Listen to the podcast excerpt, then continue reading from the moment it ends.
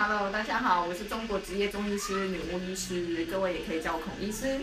前几天我跟朋友吃饭聊天，然后我朋友有聊到说，他说他小便会有蛋白尿，就是有泡泡这样子。呃，后来另外一个朋友他就说，哎，这样子可能要小心蛋白尿，呃，可能未来会容易衍生出一些呃肾脏的一些疾病，或是一些尿道炎啊，那些都是有可能的。通常那个时候呢，就会有朋友说，哦，一定是你喝水比较少哈，你要多喝一点水。但其实呢，在中医的看法，它还是一个比较整体观的医学哦。所以呢，我们通常要看是看一个人他整个水道系统的哪一个部分出现异常。水道系统呢，是一个处理呼吸跟水的系统。如果我们讲到小便，我们讨论的会是处理水的部分。那处理水的话，其实它就有几个层面可以看了哈。第一个就是说，水进来是靠我们喝水，所以有可能是像一般人认为说，哦，你可能水喝太少，就是喝水的异常而造成小便。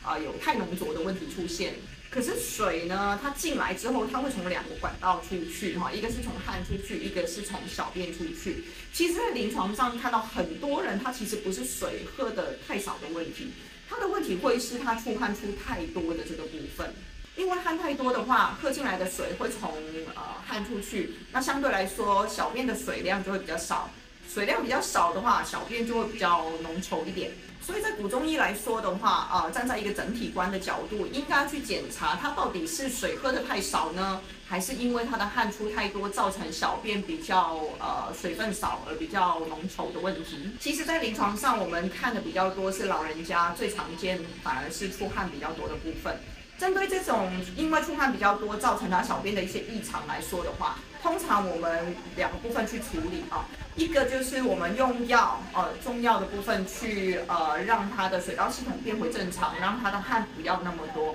第二个其实也很重要，也是希望各位可以稍微注意的哈。呃，如果小便已经有问题了，然后他又是一个出汗比较多的人。啊、再加上现在可能天气慢慢转热，尽量要避免少出汗，因为你如果出汗很多，小便就会比较浓稠一点哈，可能就容易会形成蛋白尿。未来哈，蛋白尿严重的话，是有可能会形成一些肾脏的疾病的。最后呢，呃，如果各位对古中医有兴趣的话，欢迎在我们的粉丝页，呃，可以点追踪跟抢先看，我们有发很多古中医的一些文章哈。呃，另外就是在 YouTube 的部分，我们也会有影片教学。那如果各位有兴趣，也点一下 YouTube 里面的订阅，哈，随时可以追踪我们的资讯，学一点古中医的知识哦。